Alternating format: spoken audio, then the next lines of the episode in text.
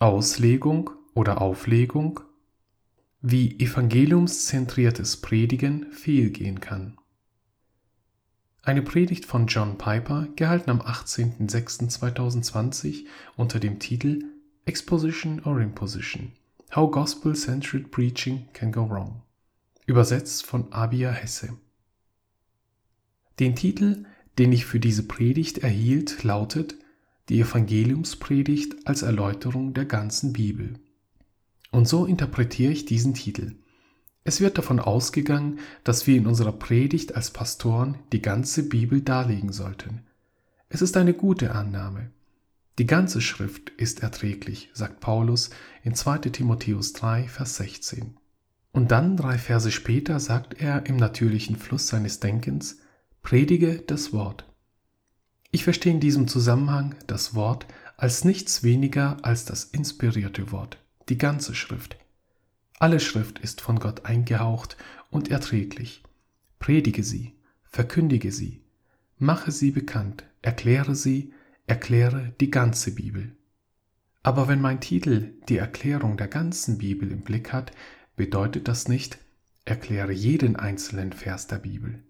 Niemand kann das in einem Leben tun, nicht wenn du das Wort erklären bzw. erläutern ernst nimmst. Stattdessen bedeutet es, durchquere in deinen 40 oder 50 Jahren der Darlegung die gesamte Bibel und nimm Texte von irgendwo und allerorts auf, so wie der Geist führt, die Zeit es erfordern und deine Gemeinde es braucht. Weil alles inspiriert und profitabel ist. Die Erklärung der gesamten Bibel wird uns Christen hundertmal mehr nützen als unsere klugen oder kreativen Überlegungen zum Stand der Religion, Kultur oder Politik. Denn alles Fleisch ist wie Gras und all seine Pracht wie die Blume des Feldes. Das Gras verdorrt, die Blume fällt ab, das Wort des Herrn aber bleibt in Ewigkeit. 1. Petrus 1, Vers 24 und 25. Eure Gemeinde braucht euch, um durch anbetungsvolle Erklärung zu verstehen, was Bibelpassagen bedeuten. Erklärung und Jauchzen ist das, was sie von euch brauchen. Wahrheit und Leidenschaft, Weisheit und Anbetung, Lehre und Freude, aus jedem nur denkbaren Text der Bibel. Das ist es, was ich in der zweiten Hälfte meines Titels die Erklärung der ganzen Bibel verstehe. In der ersten Hälfte des Titels steht die Evangeliumspredigt und die beiden Hälften sind mit als verbunden die Evangeliumspredigt als Erläuterung der ganzen Bibel. Was nehme ich an bedeutet, wenn man einen Text von irgendwo in der Bibel erklärt, sollte man in dieser Auslegung das Evangelium predigen. Ich denke, man wünscht, dass ich über dieses Thema sprechen soll, als man mir diesen Titel zuordnete.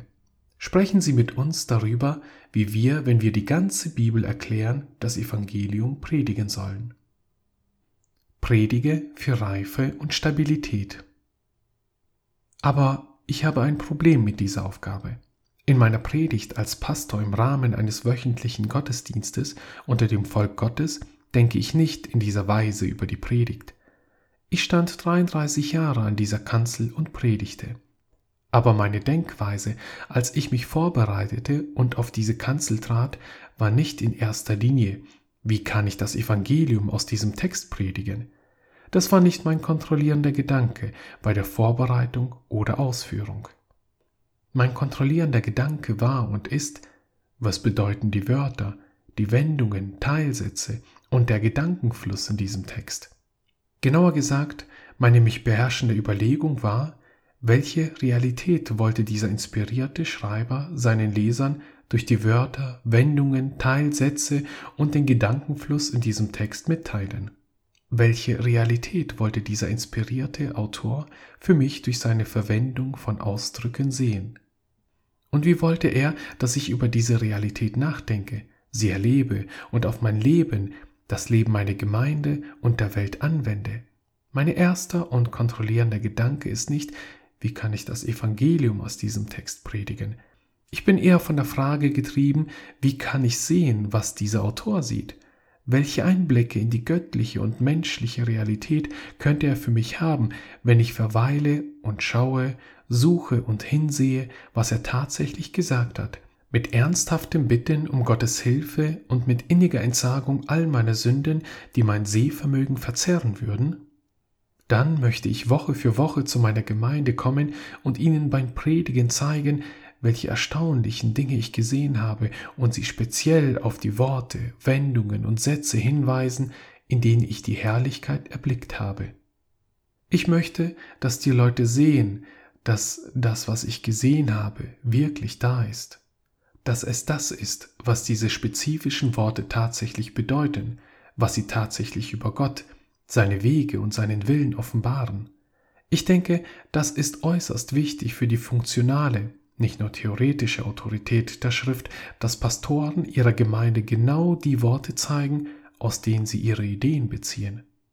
Aber was ich seit Jahren gesehen habe, ist, dass es eine Art Predigt gibt, die über den Text schwebt und nicht oft genug präzisiert, damit die Menschen sehen können, dass das, was die Predigt sagt, wirklich das ist, was die Worte des Textes tatsächlich bedeuten. Ich glaube nicht, dass die beherrschende Frage, wie kann ich das Evangelium aus diesem Text predigen, in den letzten 40 Jahren die Art von Predigten hervorgebracht hat, die zu starken, biblisch gesättigten, lehrreichen, reifen, belastbaren, gegenkulturellen Kirchen mit einer Leidenschaft für radikalen Gehorsam gegenüber Gottes Wort führt. Baue deine Predigt auf dem Kreuz. Daher möchte ich denen eine Alternative anbieten, die denken, dass Christus predigen oder das Evangelium aus dem Text predigen bedeutet, sich allgemein mit dem zu befassen, was der Text lehrt, direkt über dem Text zu schweben und selten genau die Wörter und Sätze zu erklären und dann zur eigentlichen Angelegenheit übergehen, indem das Crescendo oder die steigende Dynamik jeder Predigt zu einer Einübung des Sühneopfers und der Vergebung der Sünden gemacht wird, damit jeder erleichtert hinausgehen kann. Ich denke, diese Art des Predigens ermattet die Erwartungen der Menschen, weil der homiletische Weg vorhersehbar wird. Ich denke, sie tendiert dazu, die tatsächlichen Wörter, Wendungen und die Logik des Textes als von untergeordneter Bedeutung zu behandeln, indem es den Eindruck erweckt, dass sie nicht mit Sorgfalt und Tiefe behandelt werden müsse, sondern nur als Vorbereitung auf das Christus der Gekreuzigte Crescendo. Ich denke, sie neigt dazu, Menschen in schlechte Gewohnheiten zu schulen, wie sie ihre Bibel lesen sollen, indem es die Gründlichkeit und den Ernst reduziert, mit denen sie über die Worte der Schrift nachsinnen.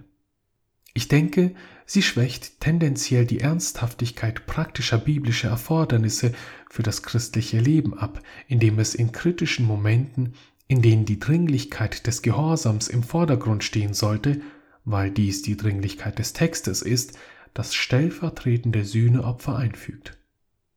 Deshalb möchte ich eine Alternative empfehlen, um jeden Text zu einem Weg zum Evangelium zu machen oder um die treibende Frage der Predigtvorbereitung zu stellen, wie kann ich das Evangelium aus diesem Text predigen? Unter das bekannte Motto Nimm deinen Text und geh geradewegs zum Kreuz möchte ich ein Warnzeichen setzen. Dieses wird oft Spurgeon zugeschrieben, kein mir bekannter Spurgeon-Wissenschaftler kann dies bestätigen, aber das spielt keine Rolle. Das ist nicht der Punkt. Der Punkt ist folgender. Anstatt den Text zu nehmen und geradewegs zum Kreuz zu ziehen, sollte man das Kreuz nehmen und geradewegs zum Text gehen. Anstatt die Predigt auf das Kreuz zu richten, sollte man die Predigt auf dem Kreuz aufbauen. Statt biblischer Imperative als Hinweise auf die Vollkommenheit Christi und zugerechneter Gerechtigkeit zu predigen, sollten wir zugerechnete Gerechtigkeit als die Kraft predigen, biblischen Imperativen zu gehorchen. Oder anders ausgedrückt, auf der Kraft und der Verheißung stehend, die das Blut Jesu für die Auserwählten Gottes erkauft hat, ringt mit den Worten des Textes, bis ihr die Realität seht, die in diesen Worten wirklich vorhanden ist. Zeigt dann eurer Gemeinde, was ihr gesehen habt und wie ihr es seht, bietet ihnen diese Realität als bluterkauftes Geschenk an und fordert sie mit aller Kraft auf, es zu sehen, zu verstehen, zu umarmen, sich daran zu freuen, es zu befolgen und zu teilen. Die Realität im Text sei das Crescendo der Predigt. Umfassende Realität hinter jeder Schriftstelle. Wie bin ich zu diesem Schluss gekommen? Lasst mich versuchen, euch aus der Schrift heraus zu zeigen, warum ich so denke. Fangen wir hier an. Als ich mit voller Aufmerksamkeit und engagierter Anstrengung versuchte, die Realität zu sehen, die der biblische Autor wollte, dass ich sie durch die tatsächlichen Wörter seines Textes sehe, realisierte ich, dass ich die Realität nicht so sehen konnte, wie er es tat und wie er es wollte, ohne mehr darüber zu wissen, was der Autor dachte, als was er in diesem begrenzten Text einfügen konnte. Wenn Paulus zum Beispiel sagt, man sollte Gastfreundschaft betreiben, habe ich möglicherweise eine Vorstellung davon, was Gastfreundschaft ist und was betreiben bedeutet. Aber es gibt ein Dutzend Möglichkeiten, wie ich Gastfreundschaft betreiben kann, die mangelhaft sind und die Paulus missbilligen würde. Ich könnte Gastfreundschaft betreiben aus Angst, was andere denken würden, wenn ich es nicht tue. Ich könnte es in der Hoffnung verfolgen, dass die Leute mich zurück einladen würden. Ich könnte legalistisch versuchen, mir meinen rechten Stand vor Gott zu verdienen und so weiter. Paulus würde jeden dieser Möglichkeiten, Gastfreundschaft zu betreiben, als die Realität nicht erfassend betrachten, die er in Römer 12 und 13 fordert. Aber das kann man nur aus den Dingen erkennen, die Paulus anderswo gesagt hat. Dinge über das Kreuz, über die Gnade, über die Kraft des Heiligen Geistes, über den Glauben, über die Sünde, über die Herrlichkeit Gottes. Die Realität, die Paulus im Kopf hatte, damit wir sie erkennen, erfassen und ihr gehorchen können, wenn er sagt, betreibe Gastfreundschaft, ist mehr, als er in zwei Worten fassen kann. Also frage ich, welche Aspekte von Paulus geistiger Welt, Paulus umfassender Realität muss ich sehen, damit ich nicht falsch handhabe, was er in seinen bestimmten Sätzen in einem bestimmten Text sagt. Also stelle ich die Frage folgendermaßen. Gibt es Wahrheit oder Realität in der Weltanschauung eines Autors, die so allgegenwärtig und umfassend sind, dass sie für alles relevant sind, was er sagt? Das heißt, notwendig sind, um zu wissen, wie richtig mit allem umzugehen ist, was er sagt. Mit anderen Worten, gibt es Wahrheit, Realität, die, wenn sie ignoriert werden, immer dazu führen, dass wir das, was bestimmte Sätze bedeuten, falsch verstehen würden? Gibt es so weitreichende Realität im Kopf eines Autors, dass wir, wenn wir sie ignorieren, nicht in der Lage sein werden, auf bestimmte Texte so zu reagieren, wie er es beabsichtigt? Meine Antwort lautet ja. Es gibt mindestens drei davon.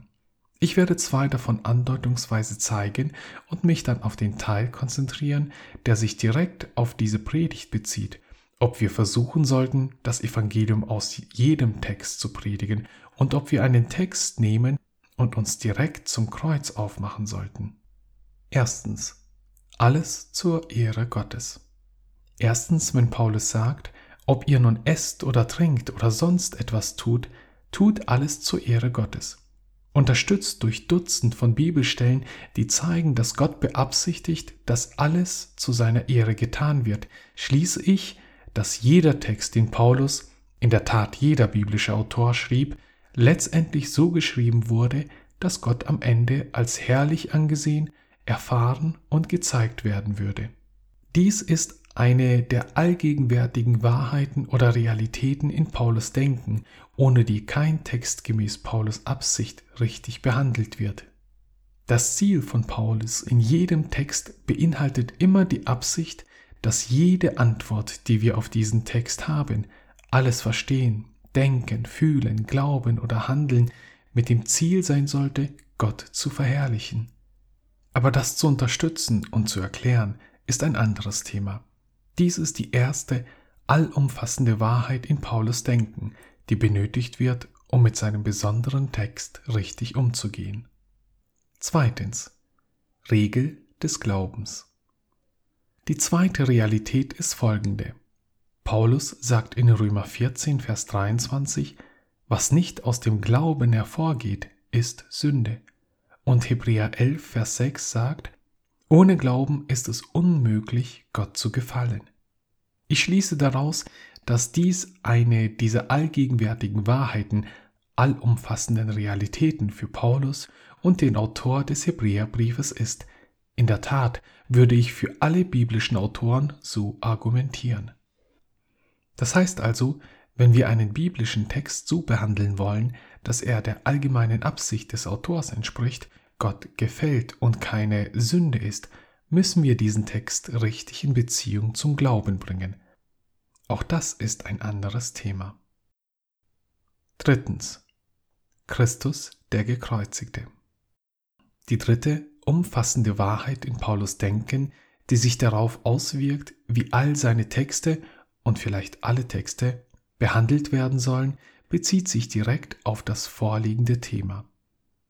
Sollten wir versuchen, das Evangelium aus jedem Text zu predigen? Fragen wir also, sagt Paulus etwas über den Tod Christi, über das Sühneopfer Christi für die Sünde, in Bezug auf alles, was er predigt und schreibt? Ja, tut er. Zum Beispiel sagt er in 1. Korinther 2 ab Vers 1, Liebe Brüder und Schwestern, auch ich bin, als ich zu euch kam, nicht mit großartigen Worten und abgründiger Weisheit dahergekommen, euch das Geheimnis Gottes zu verkündigen. Denn ich hatte beschlossen, bei euch nichts anderes zu wissen, außer das eine, Jesus Christus, und zwar den Gekreuzigten. Und in Galater 6, Vers 14 sagt er, es liegt mir fern, mich zu rühmen, außer im Kreuz unseres Herrn Jesus Christus. Direkt betrachtet sagen diese beiden Texte also erstens, Paulus predigt nichts, er sagt, ich weiß nichts, außer Jesus Christus, und zwar den Gekreuzigten. Und zweitens, Paulus rühmt sich nur des Kreuzes unseres Herrn Jesus Christus. Grundlegender Ruhm was bedeutet das? Und was würde es für unsere Predigt bedeuten? Man könnte versucht sein zu sagen, nun, diese Aussagen sind keine allgemeinen Aussagen über alle Predigten oder Schriften von Paulus. Sie beziehen sich nur auf die besonderen Situationen in Korinth und Galatien. Bei dem Gedanken gibt es zwei Hauptprobleme.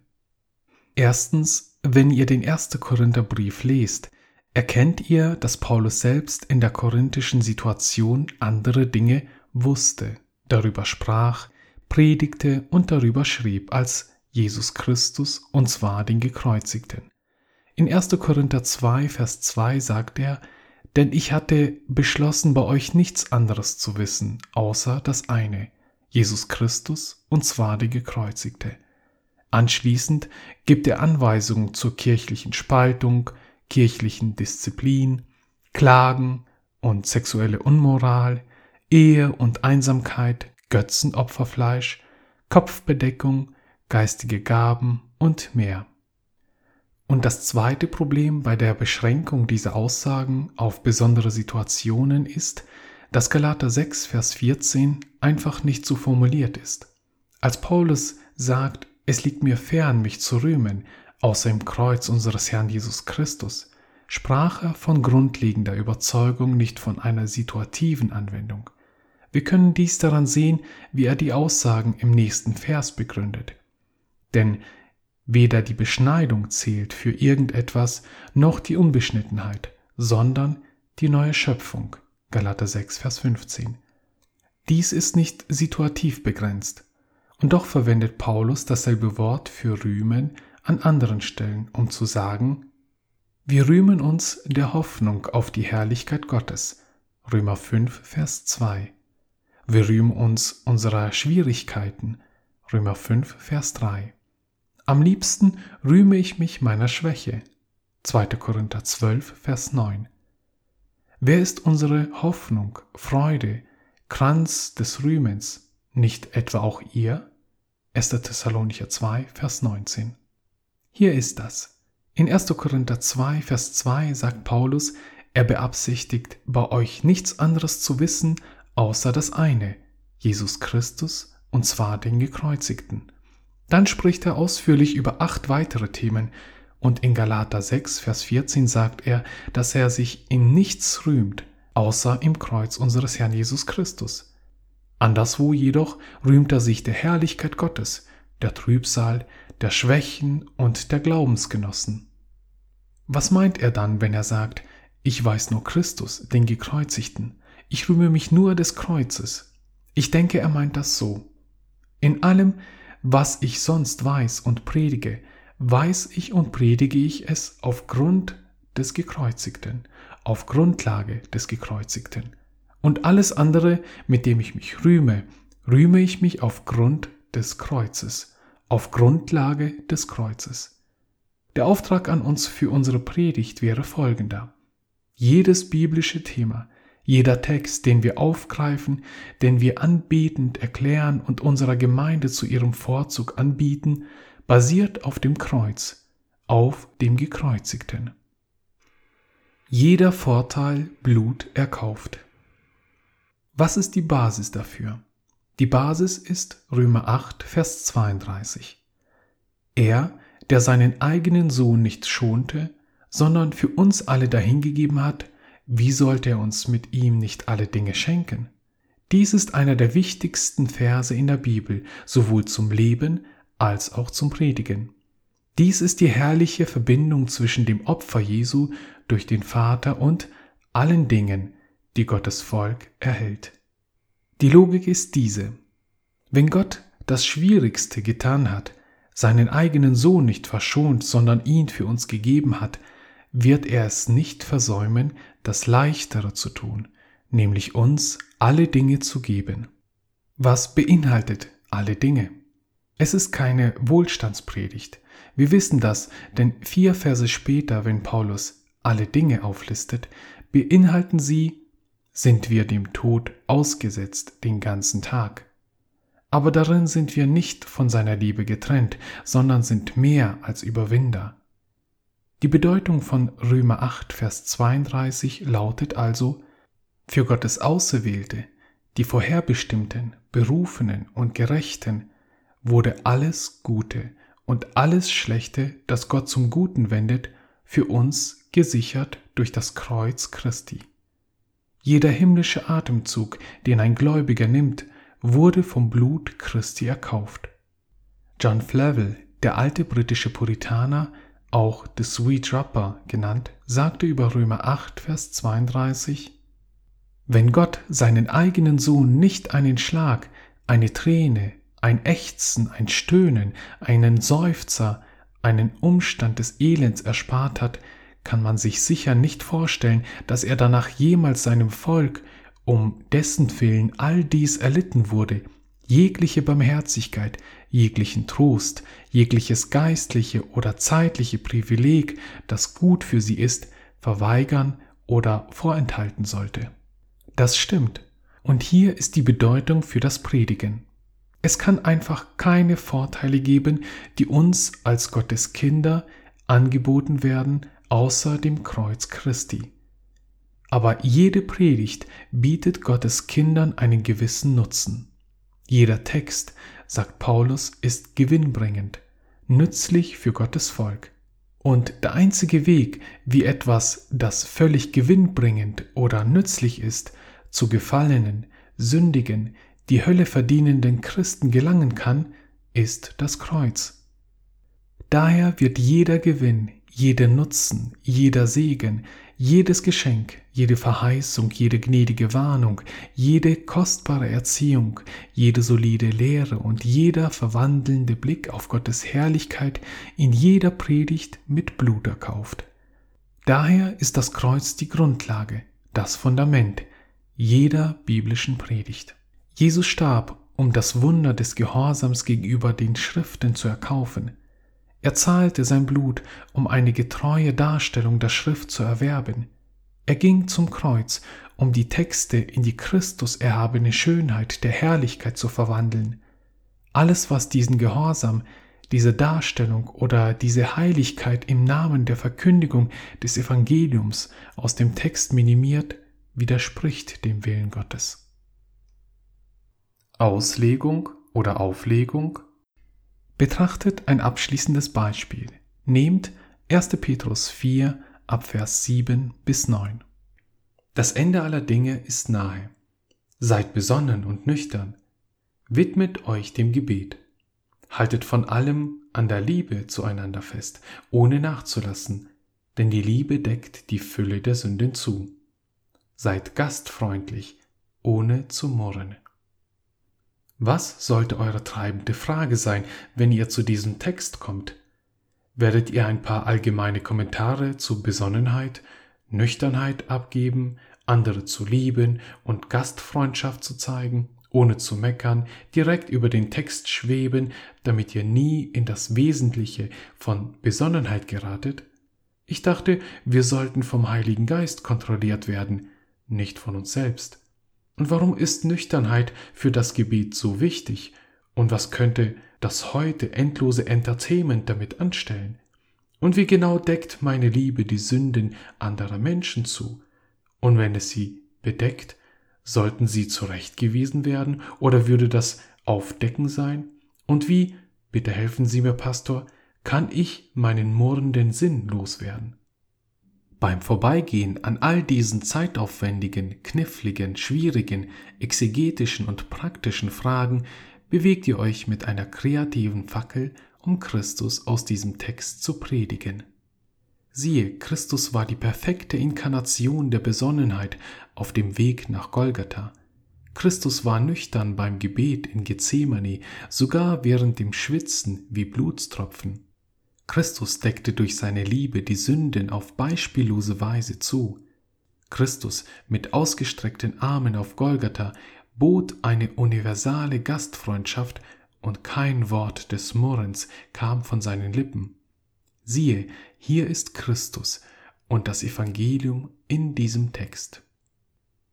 Das ist keine Auslegung, das ist Auflegung, das ist keine Erklärung von Gottes Wort, es ist ein Dimmen, vielleicht sogar ein Ausschalten von Gottes Wort.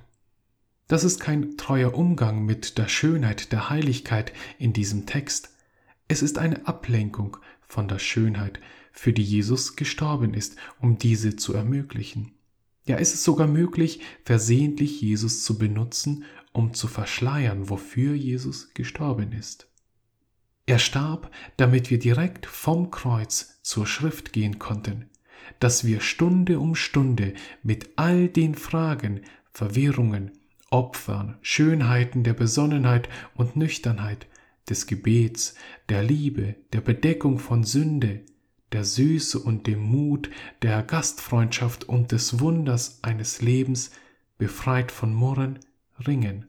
Er starb, damit er wie eine mächtige Welle unterging und die Schönheiten all dieses Gehorsams zur Ehre seines Namens in die Welt trug. Was hat Petrus selbst in demselben Brief gesagt? Er, Christus, selbst hat unsere Sünden getragen am eigenen Leib ans Holz hinauf, damit wir den Sünden absterben und der Gerechtigkeit leben. 1. Petrus 2, Vers 24. Christus trug unsere Sünden um der Besonnenheit, der Nüchternheit, des Gebets, unserer Liebe, Deckung der Sünden, unserer Gastfreundschaft, unserer Befreiung von Murren willen. Petrus sagt, dass Gott direkt vom Kreuz zum Text geht, vom kostbaren Blut zum gekauften Gehorsam, vom Evangelium zur Schönheit der Braut. Sagt eurer Gemeinde nicht, dass die Schönheit der Blume der Gerechtigkeit in Wirklichkeit die blutige Wurzel ist. Dafür sind Blumen nicht da. Erblick die ganze Schönheit. Wo stehen wir nun in Bezug auf den Titel dieser Botschaft? Die Evangeliumspredigt als Erläuterung der ganzen Bibel? Oder die implizierte Frage, wie predige ich das Evangelium aus jedem Text? Oder die eingängige Form der Frage, wie kann ich von jedem Text geradewegs zum Kreuz gehen? Meine Antwort lautet, denkt nicht so, Macht es nicht zu eurer Kontrollfrage, wenn ihr zum Text kommt und eure Predigt vorbereitet. Lenkt stattdessen die Aufmerksamkeit eurer ganzen Seele auf die Wörter, auf die Wendungen, Teil, Sätze und Verbindungen auf euren Text, drückt euch darauf, zieht euch daran und presst es zusammen, bis ihr den Texten die ganze Schönheit entzogen habt, die sie enthalten. Und dann zeigt eurer Gemeinde, was ihr gesehen habt, wie ihr es gesehen habt und wie wertvoll es sein muss, dass Christus sterben würde, um sein Volk so schön zu machen.